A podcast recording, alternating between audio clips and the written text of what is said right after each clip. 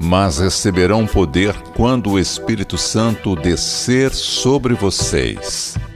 E serão minhas testemunhas em Jerusalém, em toda a Judéia e Samaria, e até os confins da terra.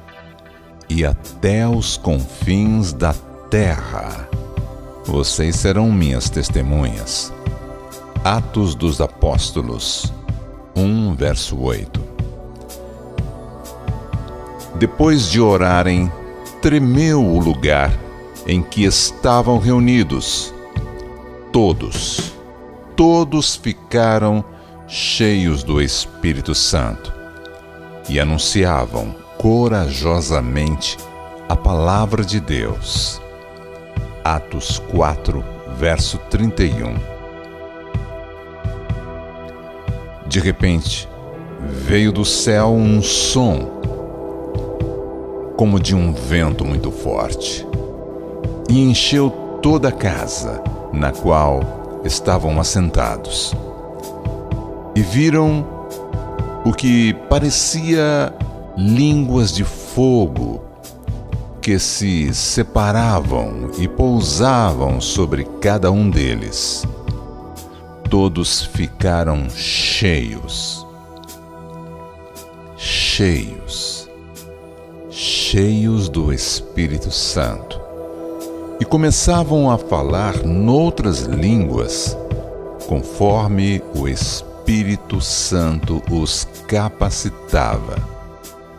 Atos 2, versos 2 a 4.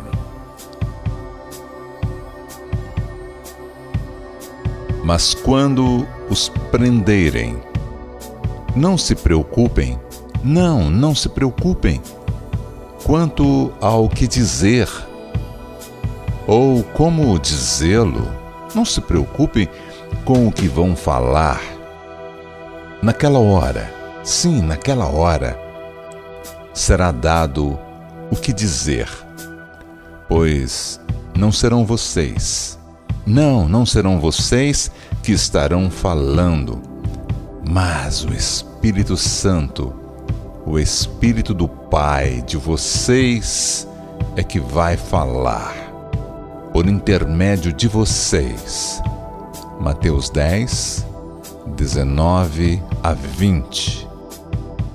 Esse é o Espírito Santo. Esse é o Espírito Santo, que nem sempre conhecemos, que nem sempre damos ouvidos. Escute o Espírito Santo de Deus. Ouça sua voz. Peça a Ele suporte Peça a Ele ajuda, peça a Ele socorro. Ele está pronto para nos atender. Nas tristezas, nas amarguras, nas horas de perdas das pessoas mais queridas da nossa vida. O Espírito Santo pode nos assistir, nos socorrer peça ajuda ao Espírito Santo.